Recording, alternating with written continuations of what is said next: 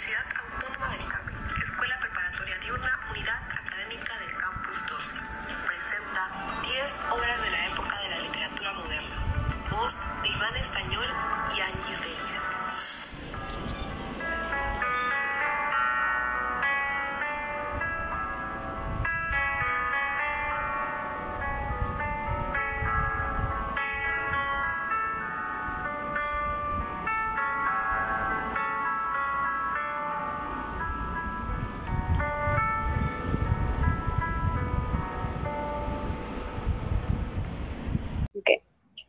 Bueno, hoy hablaremos de la obra Robinson Crusoe, una obra de Daniel Defoe. Trata de las aventuras y desventuras que pasa un marinero de origen inglés cuyo nombre es homónimo a la historia. Además de mostrar todo por lo que pasa este mismo en su estadía sin previa elección en una isla paradisíaca totalmente deshabitada antes de ser rescatado y llevado nuevamente a su tierra natal, después de cuatro años viviendo como un náufrago. Esta obra literaria está inspirada en un marinero de origen escocés, el cual se perdió en una isla perteneciente a uno de los archipiélagos chilenos, el cual se llama Alexander Serkic, quien fue rescatado de dicha isla en el siglo XV. Además, cabe destacar que la isla, en donde dicho explorador y marinero, gracias al rescate del mismo y los relatos expuestos en esta historia, tuvo un cambio de nombre que retumbó de alegría y orgullo a toda Inglaterra dado que aquella isla, alejada de su territorio, llevaba el nombre de una de las historias de sus más reconocidos escritores. Oye, ¿y sabías que esa isla lleva el nombre de Isla de Robinson Crusoe? En honor a las hazañas ficticias vividas por dicho marinero en su historia homónima. ¿Sí? Sí, como por el rescate de Selkirk, en dicha isla en pleno siglo XV. Igual podemos notar que esta historia denota ciertos detalles sobre la colonización, como el nivel ético y social que poseía la sociedad del siglo XV, la cual correspondía a pleno transcurso de la Edad Media. Para buscar esta obra en la web es un problema, ya que existen muchas desvariaciones, así que aquí se los vamos a resumir.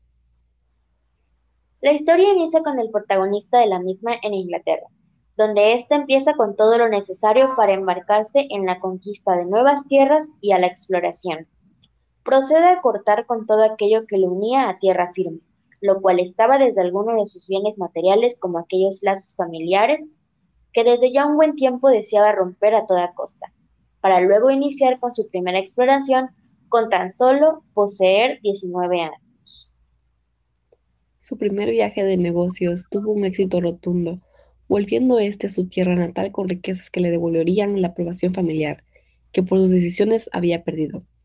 En su segundo viaje, procede a volver a la localidad de Hull en África, pero este no volvía con las intenciones de comercializar, sino con unas intenciones un tanto negativas ante la sociedad africana, que era esclavizar personas y llevárselas a Inglaterra para venderlas al mejor postor.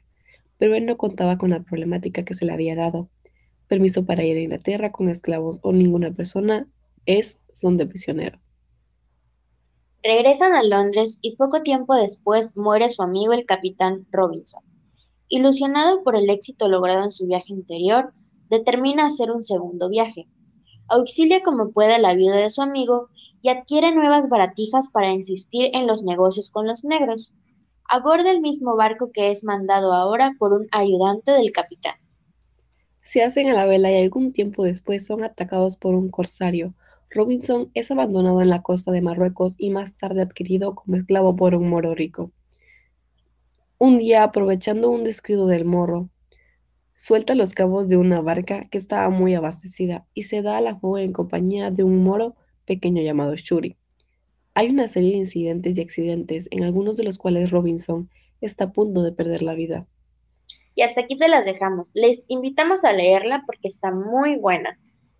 La historia de Robinson Crusoe, a pesar de ser una novela en toda la extensión de la palabra, tiene tintes y maneja un lenguaje como de quien narrarse un hecho verídico. Y es que la intención del autor es precisamente esa. Defoe describe las condiciones físicas y las vivencias emocionales de Robinson de forma tan sistemática que raya en el realismo más creíble. A lo largo de toda la obra, Defoe deja plasmado su singular manera de escribir evidentemente periodística y que según él mismo está basada en un informe de sucesos fidedignos. Por lo tanto, El estilo narrativo de la obra es el informe periodístico narrado en primera persona, donde se presentan los hechos ficticios como si de un documental se tratase.